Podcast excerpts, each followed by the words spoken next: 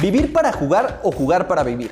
Ya sea en el Azteca, el Bernabéu, la calle o el llano, en cada lugar existe una historia. Queremos contarla y ser parte de ella. Como todos los lunes, Apuntes de Rabona les presenta Historias del Llano.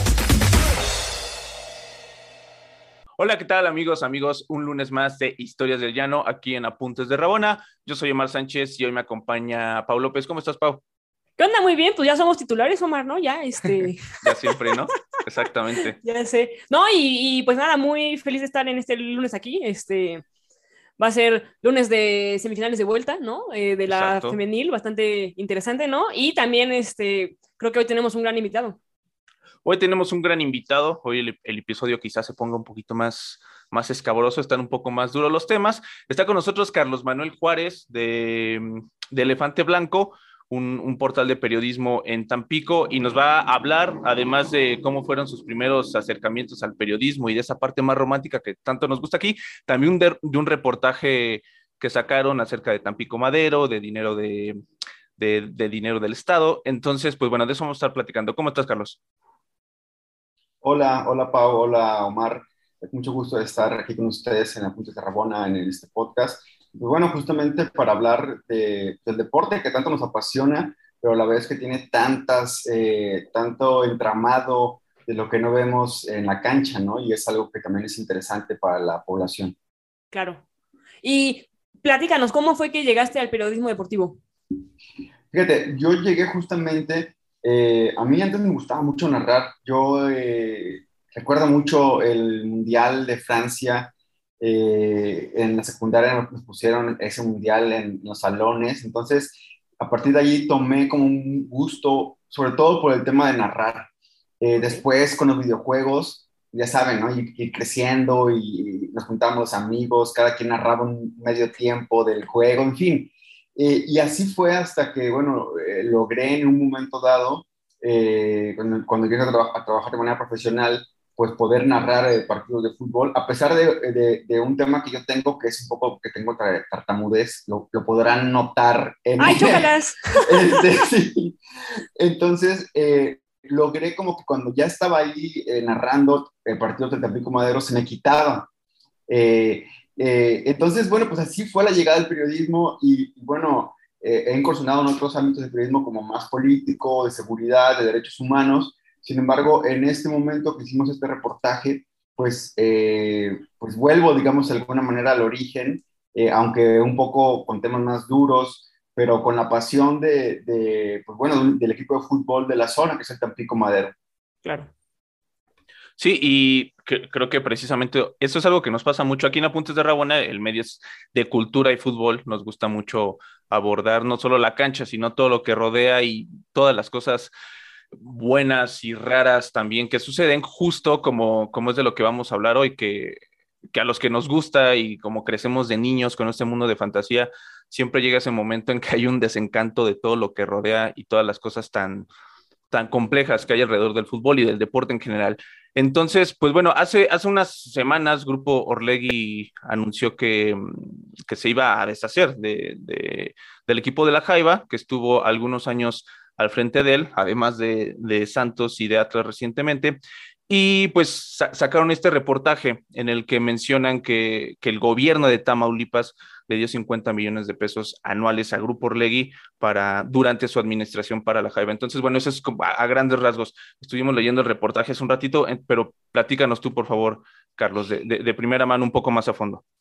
Pues mira, justamente eh, eh, el tema del grupo Orlegui, eh, bueno, justamente el 20 de, abril anunció que se, el Tampico desaparecía de un día para otro, fue muy repentino, aunque ya empezaba a dar algunos, eh, algunas señales de que andaba algo mal, ¿no? No había refuerzos, el equipo funcionaba así con, con la cantera de, de, Santos y Atlas, y eso empezaba a dar señales a la afición eh, y a los proyectos deportivos de que no estaba algo del todo bien.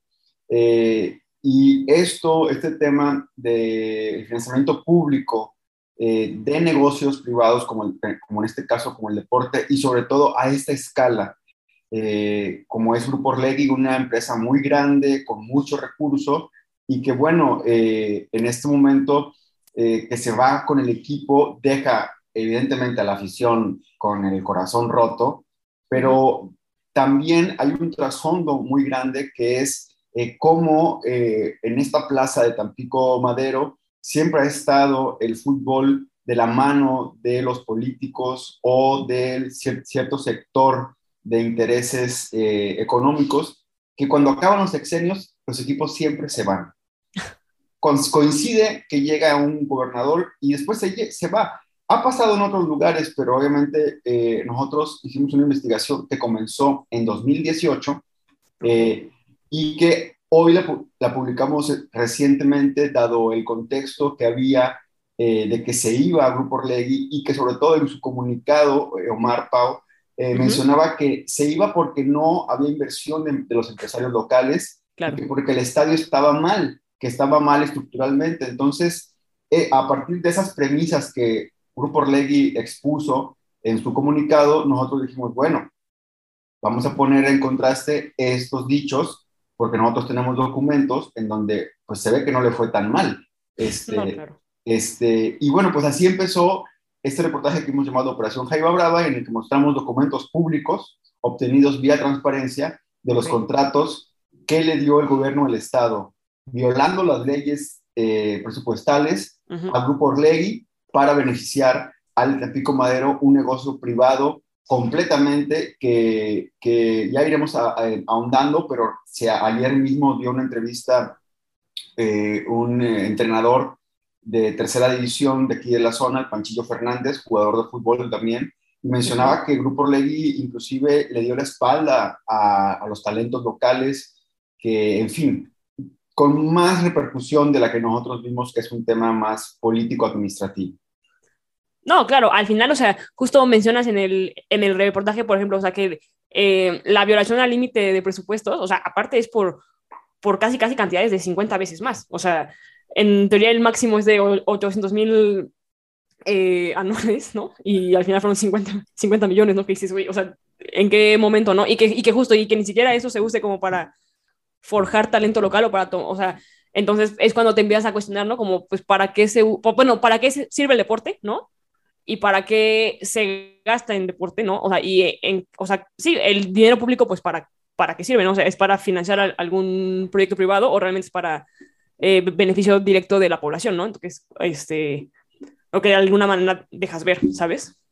Sí, exactamente. Yo creo que aquí hay una, una premisa. Nosotros investigamos, obtuvimos eh, los siete, ocho contratos de, que tuvo con la Secretaría de Educación, con la Secretaría de Seguridad Pública, con la Secretaría de Desarrollo Económico, eh, eh, con la Secretaría de Bienestar Social, con Desarrollo Urbano y Medio Ambiente, en fin, hizo varios contratos eh, con, con el gobierno de Tamaulipas, justo como dice, con cantidades que eran escandalosas, violando cualquier límite presupuestal bajo el tema de esta adjudicación directa, que para que lo entienda rápido nuestro público, comúnmente es los contratos eh, del gobierno se tienen que hacer por licitación, por concurso. Y en este caso la adjudicación directa es que yo elijo a quién le voy a pagar y por qué y justifico por qué le voy a pagar ese dinero. Claro. Y en este caso el, gobierno lo que decía era que le contrataba al Tampico Madero servicios de promoción e imagen, eh, que esto que era eh, poner el escudo o, el logo del gobierno en, la, en el jersey del Tampico Madero y en algunos anuncios y que también disponía de los jugadores para de pronto llevarlos a, a una colonia o a algún evento en específico, a que firmaran autógrafos, a tomarse fotos, pero yo me pregunto, ¿realmente eso es una promoción del deporte o es una promoción de una marca?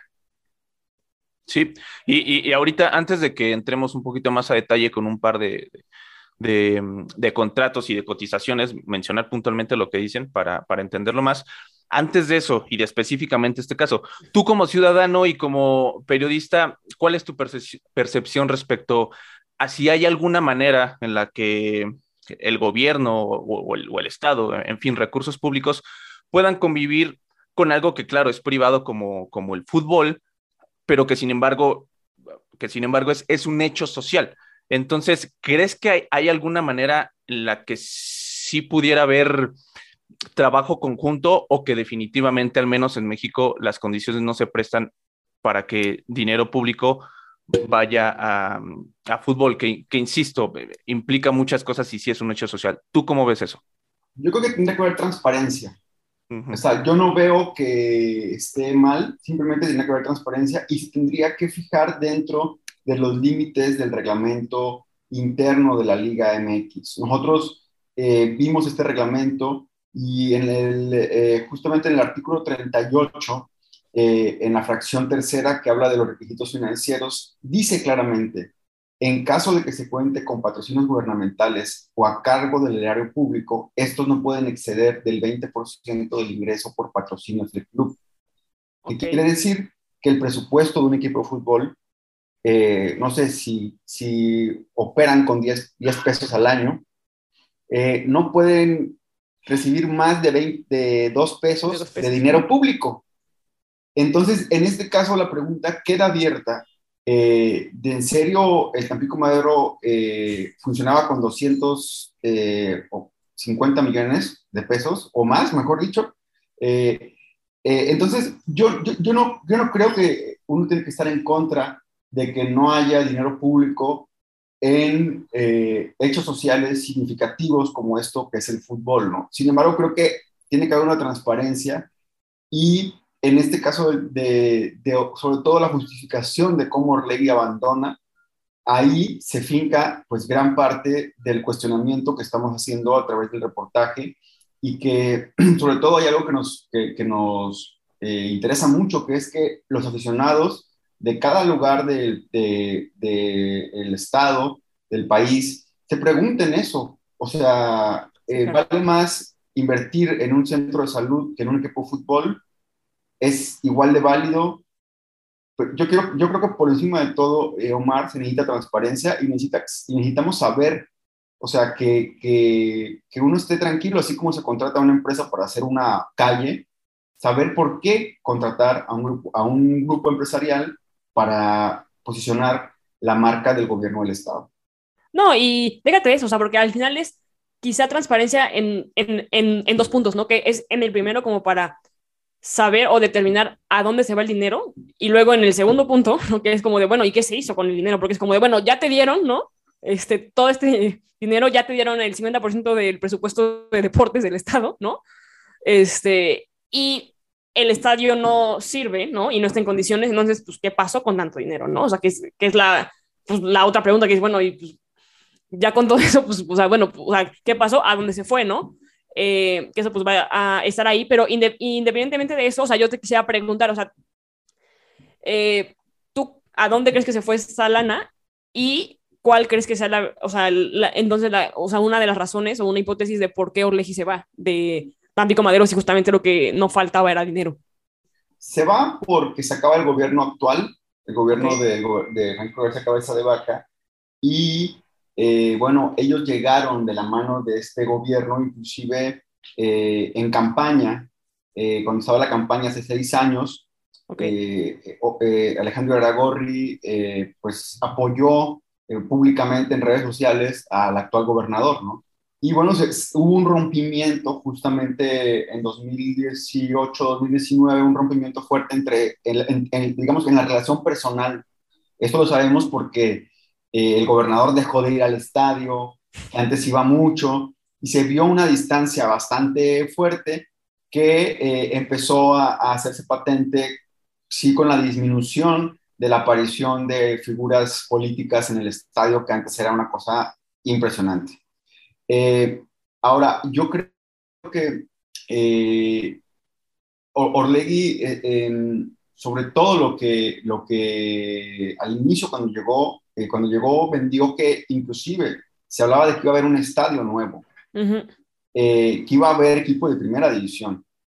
Y cuando compra al Atlas y se queda en Jalisco, eso también fue una señal de que eh, Orlegui apuntaba sus, digamos, sus mejores tiros hacia otra geografía que no era la Tamaulipeca. Y también eso, pues de alguna manera decepcionó la relación que había entre la afición y ellos. Eh, y, bueno, pues vino como a meterle mucho ruido, ¿no? Inclusive varios jugadores de Tampico se lo llevaron para allá, empezaron a vender.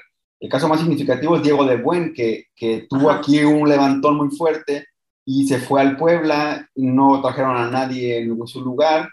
Y, bueno, un poco así es lo que, lo que se sintió, ¿no? Y, y fíjate que en el tema de la transparencia, eh, yo creo, eh, Pau, que el dinero seguramente van a decir que se fue a atender la nómina del equipo, por ejemplo, pero eh, vemos que el equipo, como, como les decía al inicio, eh, ya las últimas temporadas no había refuerzos, eran simplemente la cantera que también pues, se, rajaban en el campo los, muchachos, eh, pero sí, sí había un desinterés, digamos, eh, por meterle más dinero al estadio, que también esto que dice Orley de que el estadio ya no era funcional es parcialmente cierto porque el estadio solamente no es, o sea, fue clausurado el cuarto piso del área de palcos y Orlegui decía que no se podía usar la parte alta de, las, de la galería, digamos, y tampoco los palcos. Entonces decía, bueno, pues casi todo el estadio está clausurado. Y esto no es cierto. Nosotros hablamos con protección civil y nos decían que no. Entonces, pues yo pienso que tal vez una, una parte de lo que ganaron aquí en Tamaulipas, pues tal vez sirvió para comprar el Atlas Qué fuerte. Y, de lo que dice Pau, de a dónde va el dinero, antes de cómo lo destinó la Jaiba, sino eh, bajo qué conceptos está dando el gobierno dinero a la Jaiba, algunas de las cotizaciones pues incluso son muchísimo, muy ambiguas, como el concepto contribución a la reconstrucción del tejido social y recuperar la pasta maulipeca a través del fútbol. Y los servicios que uno podría pensar, bueno, ya van a ser un poco más específicos o tangibles, pues también son bastante ambiguos. Creación de programas deportivos y formación integral que ayuden a la reconstrucción del tejido social, creación y participación de programas comunitarios y desarrollo social que impacten positivamente a la sociedad tamaulipeca. tamaulipeca. Esto, bueno, era meramente la, la cotización, no es como tal el contrato, pero de cualquier forma, pues se deja ver que son muy ambiguos, son puros conceptos que resultan al final paja y que en general, pues pareciera que esto ya, ya es algo totalmente acordado entre las cabezas de la directiva de la Jaiba y las cabezas del gobierno para poder destinar fondos sin realmente tener un, un, un plan social en cómo se van a ver reflejados esos fondos, ¿no? Carlos, entonces, eso es lo que resulta de casi todos los, los servicios, entre comillas, prestados por parte de la Jaiba al gobierno, ¿correcto? Así es, por ejemplo, mira, hay un, hay un, este, eh, un, un servicio que ellos dan que, eh, que a, mí, me parece de los más escandalosos. Se, se generó, digamos, ahora sí que la, la secretaría que más le puso eh, imaginación para justificar que iba a firmar un contrato con ellos era la Secretaría del Medio Ambiente y Desarrollo Urbano. ¿Qué tiene que ver una Secretaría de Medio Ambiente y Desarrollo Urbano con un equipo de fútbol? Bueno, en su contrato mencionan que van a hacer una, un programa llamado Huella Celeste. Y dice, fíjate, utilizar el gran impacto positivo con el que cuenta el club para desarrollar grandes proyectos de infraestructura que generen empleos directos e indirectos para el estado de Tamaulipas. Eh, también sirve utilizar la imagen como un foco atractivo de inversión. Promover las iniciativas de la Secretaría de Desarrollo y Medio Ambiente. Eh, eh, y, en fin, justifican de una manera tan, eh, como dicen, cuando no te queda el zapato y tienes que poner el calzador, porque de plano no hay manera. y hay una parte, justamente que ahora lo que decía Somar, sí se presentó al, muy al inicio cuando llegó Orlegi un plan de escuelas eh, a nivel estatal, escuelas de fútbol en, los principales municipios, pero que duraron un año. Y sí es cierto que las pusieron en, lugares, ustedes saben, y también, la, escuchas, Tamaulipas es un estado muy violento, que ha tenido muchos eh, episodios de una violencia extrema. Entonces pusieron ahí escuelas de fútbol, pero después dejaron de pagar a los maestros, los maestros dejaron de asistir y evidentemente, al ver que esos jugadores, eh, adolescentes, jóvenes, no tenían un espacio dentro de la cantera del Tampico Madero, porque el Tampico Madero se eh, alimentaba de las canteras de Santos, entonces, pues bueno, eh, en serio, había un, un, interés, un proyecto de una escuela de, de, de, fuerzas básicas locales, pues, pues no, ¿verdad? O sea, eso es evidente. Y, los servicios justamente de promoción de imagen son de los conceptos a nivel gubernamental, no nada más en este caso, sino en un caso mucho más amplio, con los que más se puede eh, dar contratos, digamos, ¿no? A discreción. Ha sido una de las eh, partidas, uno de los eh, servicios que más se da para la corrupción. Entonces, bueno, tal vez, y es algo que nosotros vamos a seguir investigando este tema, si Orley entregó alguna estadística, algún resultado tangible, algún dato que diga, ah, bueno, sí incidieron, ¿no? Eh, o no incidieron. Eh, pero pues nosotros creemos que por como vemos esta operación Jaiba Brava, que lo llevamos así justamente como decía Samar, esto fue concertado. En muy pocos días se dio la orden de soltar el dinero y en muy pocos días se hicieron los contratos, el mismo día se entregaron las, cotizaciones, eh, en fin, fue una operación eh, como las que hemos visto en otros niveles, eh, como la estafa maestra, como en fin, como otro tipo de operaciones donde se desvían miles de millones y en este caso pues tenemos esta prueba fehaciente de la relación de fútbol y política. Claro. Oye, digo, solo por no dejar, este, justo que están ahorita diciendo como parte de los objetivos específicos del dinero, ¿no? Dado para esto que era como el fomento y el incremento de empleo, ¿no? Este, en, en el área deportiva, yo creo que la respuesta va a ser no, pero ¿sabes si Tampico Madero instauró alguna cosa para el desarrollo de fútbol femenil? ¿Tiene algún plantel? ¿Tiene algo? No, no, no, no, no, no.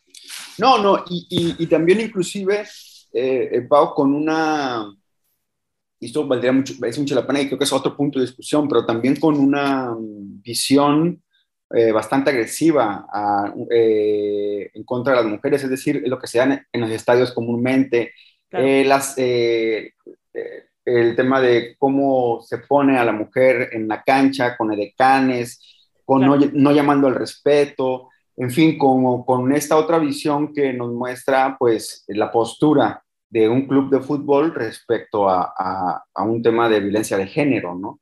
Claro, no, y digo, al final, digo, yo lo menciono porque de hecho, este, Cristina Ferral, que la conozco desde los 16 años, o sea, pues justo es de Tampico, ¿no? O sea, al, o sea, al final, justo talento, tanto en varonil como en femenil, pues hay, ¿no? O sea, y hay en la zona, y digo, o sea, como que ahí lo tenía ahí en el, en el tintero, pues dije, ah, a ver, le vamos a preguntar, ¿no? Sí, no, simplemente, simplemente se, se, concentró en el tema de, del fútbol femenil, no hizo un, esfuerzo, digamos, por, por hacer un, un equipo femenil. Ya. Y antes de ir cerrando, un tema que, claro, está mucho más apegado al varonil, pero también ya atraviesa al fútbol femenil. Yo creo, a ver, no sé cómo piensen ustedes, Paula y Carlos Manuel, que la multipropiedad, a pesar de que muchas veces en los medios se nos maneja de la manera más, más, no sé, es romántica cuál sea la palabra, pero es decir, que crea suspicacias en el campo, creo, sin, sin, sin, desvalidar eso, pero creo que es lo de menos. Creo que la multipropiedad, más bien, eh, los mayores vicios o males que puede traer son mucho más grandes que lo que pasa en un partido de fútbol. Obviamente no lo sé, pero sí creo que nunca un Pachuca León han acordado un resultado o en su momento América contra otro equipo, no lo sé, pero pues, insisto, creo que no es necesariamente el problema, sino cosas de una dimensión mucho mayor que, pueden impactar no solamente en un partido o en un resultado, sino en, toda la esfera del fútbol. Entonces, en, ese sentido, eh, ¿cuál es tu sentir respecto a la multipropiedad y específicamente con, con, con Orlegui? ¿Qué es lo que piensas? Porque yo creo también que es un monstruo de dos cabezas, es decir, eh, particularmente Orlegui, pues irrumpió con Santos, dio buenos resultados, el nuevo estadio, después con Atlas, que ya salió campeón. Cuando llegó a Tampico parecía que, que las cosas iban bien pero ahora vemos también que, que, tuvieron una gran relación con el dinero público. Entonces, ¿qué es lo que crees de la multipropiedad en relación al fútbol mexicano y específicamente a Grupo Orlegui, lo que ha hecho estos años en el fútbol, en el fútbol ¿cómo lo ves? Yo creo que está, es, la multipropiedad está empleada en México como una carta de cambio, ¿no? Eh, así lo usan los empresarios, como una, una carta de cambio. Eh, tengo esto, eh, tal vez sería eh, pues muy sorpresivo ver que el Grupo Orlegui va a vender eh, va a vender Santos, ¿no? Pero, pues mejor, si tengo el Tampico Madero, pues mejor vendo el Tampico Madero.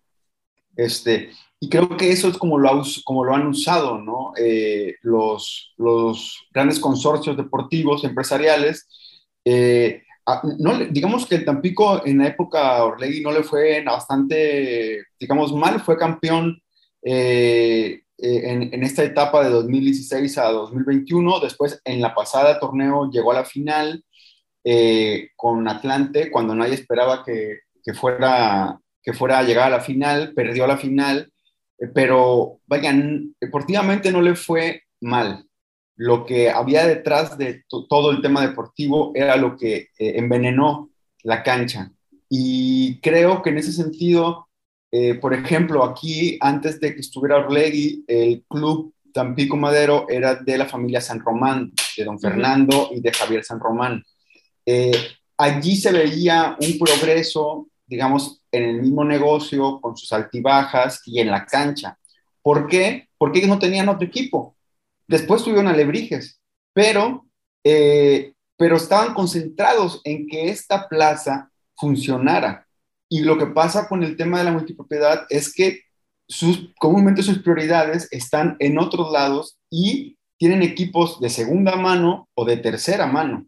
Este, y, fue, de hecho, el, rompimiento tan fuerte que hubo acá fue también cuando eh, eh eh, propuso que no hubiera ya ascenso. Allí se rompió algo, inclusive se rompió algo entre la afición y el club porque dijeron, ¿cómo es posible que el dueño de este equipo que está en liga de ascenso diga que ya no va a haber ascenso? Exacto. Entonces también es algo que juega en contra, por eso yo pienso que son realmente cartas de cambio que, que no funcionan para nada. Eh, y bueno, pues es, es muy impresionante cómo un club eh, se, se, beneficia, como el Santos o, como el Atlas, y otros pues pasan a mejor vida, como el Tampico Madero. Claro. Oye, yo en este sentido te quería preguntar quizá una cosa más este, personal, o sea, quizá y, y sería mi última pregunta para ti. Eh, de hecho, curiosamente, eh, yo tengo una columna en cancha que fue la última que subí, que fue justo criticando un poco que Orleji, ¿no? Y que y Raragori justo sugirió que ya no hubiera ascenso, ¿no? Y te quería preguntar, eh, dado que el foot es, pues al final en México es un mito, o sea, es, es un mito muy grande y es algo que engloba mucho y que justo atrae, digamos, el corazón y la pasión de millones de mexicanos. Con eso en mente, o sea, publicar algo así, o sea, a lo que voy, o sea, ¿qué tan difícil fue? O sea, o, sea, o sea, ¿cómo poner una nota de este tipo cuando usualmente el food es como este como bálsamo de felicidad, ¿no? Este, y que siempre se busca de alguna manera proyectar como, pues sí, como este espacio de escape, de afición, de convivencia, de, sabes que en México es y que es justamente tan importante y tan vibrante. Mira, es algo que nosotros mm, en, en personal nos pensamos bastante en el equipo de Elefante Blanco, porque te digo, es un reportaje que comenzó en 2018. Lo sopesamos varios años por varias cosas. Uno era el riesgo de seguridad, tengo que decirlo porque es complejo, pero también era el impacto eh, con la afición. en, nosotros tuvimos una, un, digamos, una parte de la información justo cuando Tampico es campeón y nosotros decíamos, publicamos esto cuando acaba de ganar el campeonato para que la gente se dé cuenta de lo que hay atrás, pero dijimos, no, vamos a dejar que las cosas pasen. Eh, eh, hubo, ha habido cuestionamientos sobre sí, hasta ahorita sacan la información. Bueno, porque también hay que, como periodistas en esta experiencia que nos ha dado el tiempo, pues decir, se publicará cuando se tengan que publicar en las mejores condiciones, que no tenga riesgo. Y, pero sabes también algo que ha sido eh, sorprendente es que mucha afición defiende, eh, de hecho ayer yo escuchaba a Panchillo Fernández, que ha sido un jugador de Tampico, diciendo, no, pero es que yo estoy a favor de que los, eh, gobiernos patrocinen equipos. Eh, y yo decía, bueno, lo, lo, lo, trato de entenderlo desde el lado del punto de vista que es un jugador o un, o un trabajador del deporte, digamos, ¿no? pero creo que tendría que haber una reflexión conjunta entre afición, entre deportistas, entre empresarios y gobierno sobre cuál es el mejor mecanismo, ecosistema en el que suceda esto. Y también entre nosotros, a nivel eh, de periodistas, mencionaba un compañero, Hugo Valderas, decía, pues nosotros nos enamoramos cuando vimos que llegó Alejandro Aragorri, porque dijimos, no, pues va a ser lo mejor, o sea, es alguien muy serio, ¿no? Y al final, pues no fue así. Y nosotros en la, para, como para cerrar la, respuesta, eh, nos interesa mucho que en este contexto eh, premundialista, hablando del mundial no de Qatar, sino el de México, este tema se empiece a discutir, porque hay que poner el contexto también de que en Brasil hubo una protesta social fuerte por el dinero público que se puso en eh, el tema deportivo, ¿no? Entonces, creo que es algo que tiene que salir a la, luz pública, como ya ha salido en otros deportes eh, que son beneficiados, y, discutirlo entre todos, entre todas, y decir, bueno, si nos conviene, no conviene, si es válido o no es válido. ¿no? Wow. Finalmente, Carlos Manuel, aquí corrígeme si me equivoco. antes de que llegara Orlegui, la, la Jaiba, no sé si era como tal la misma franquicia, estaban en, en, en la segunda Premier, ¿correcto? Sí. Y entonces, eh, para dar contexto a muchos de, las personas que nos escuchan, muchos de esos partidos pareciera que es un partido amateur en el sentido de, la asistencia. Hay 30, 50, 100 aficionados, muchos de ellos son solo los familiares, pero ha habido algunos fenómenos como fue Irapuato, pasaba un poco con Potros Guaén porque jugaban en el propio campus, pasó con, con Tlaxcala, pero con la Jaiba jugando en Segunda División Premier, que equivale a la Tercera División de México, habían entradas de 5 mil, 6 mil, 7 mil y en liguilla de más de 10 mil personas. Es decir, había un hambre grandísima por el fútbol. Entonces, la pregunta es para, para cerrar, ¿qué viene para Tampico en, en el fútbol? Hay dos, dos, proyectos que ahora se, se están hablando. Uno eh, desde aquí, desde, digamos, gente que está en el deporte aquí en la, sur, en la zona sur, que quiere buscar una franquicia. Se habla de que ayer en la noche en la tarde-noche venció el plazo para meter eh, solicitud de comprar una franquicia y traerla desde expansión. Eh, eh, pero no, ahora mismo no tengo el dato si se pudo o no se pudo. Sí creo que también hay una figura muy importante que fue presidente del Tampico Madero en la época San Román, de nombre Enrique Vadillo, que él se quedó también muy enganchado con la afición, con la plaza, y también está buscando, y creo que él, yo le veo más posibilidades por su posición económica, política, de influencia, para traer un equipo. Yo lo normal lo que pongo en la mesa, y creo que es que tendría que ver una situación de reflexión muy fuerte eh, y de quitarnos la máscara, de decir qué tipo de equipo queremos para Tampico Madero, porque no es válido que estén seis años y se vayan. Para hacer un proyecto tienen que estar más tiempo y desarrollar todo lo que tiene que ser con fuerzas básicas, con un equipo femenil eh, y dar una visión moderna del fútbol, ¿no?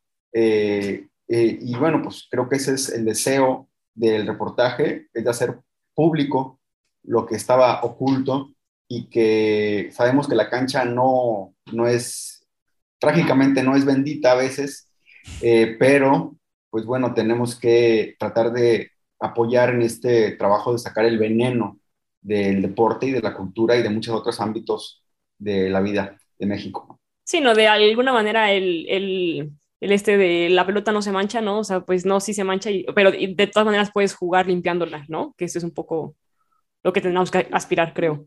Exactamente. Sí, sí, sí. Sí, vaya que se mancha, creo que lo habíamos dicho aquí en otro capítulo, vaya que se mancha la pelota. Pues ahí está, Pau. Nos despedimos, muchas gracias, Pau. No, pues muchísimas gracias y a Carlos Manuel, o sea, digo, real, realmente agradecerte, no, o sea, no tanto por estar aquí, pero también, sino por este tipo de trabajos y piezas, ¿no? Porque siempre son, este, de alguna manera lo que nos hace justo repensar lo que es el foot y pues nada, espero que eh, sigas por ahí, eh, que la gente te lea, ¿no? Este, compártenos tu Twitter, ¿no? Tu, eh, tus redes, ¿no? Para que la gente también esté un poco más informada de esto y que justo se dé el debate o la reflexión que quieres que se dé. Pues sí, visitar eh, www.elefanteblanco.mx, que es el portal, y estamos en redes, en Twitter eh, eh, es arroba mxelefante, en Facebook es elefante blanco mx, y bueno, pues ahí estamos publicando, vamos a hacer más entregas de este reportaje porque ya ha habido reacciones, entonces, eh, les adelanto y lo pueden ver ya, este Orlegui ya respondió que, bueno, no les adelanto más, no, hago spoiler, pero Eh, bueno, va a haber más entregas de este reportaje porque eh, ha, han, ha habido muchas expresiones y nos parece interesante abonar a este diálogo. Pues ahí está, pasen a, Elefante Blanco para que lean el reportaje, si no han tenido oportunidad de hacerlo, está muy interesante y también después para que, para que vean cuál es la respuesta de Orlegui, de todo lo que va pasando en el fútbol de Tamaulipas. Entonces, muchas gracias Pau, muchas gracias Carlos Manuel Juárez por estar aquí con nosotros y muchas gracias a ustedes por escucharnos. Yo soy Omar Sánchez, esto fue Historias del Llano en Apuntes de Rabona, nos vemos a la próxima, adiós. ¿Quieres más historias? Síguenos en todas nuestras redes sociales como Apuntes de Rabona para ver el mundo desde el fútbol.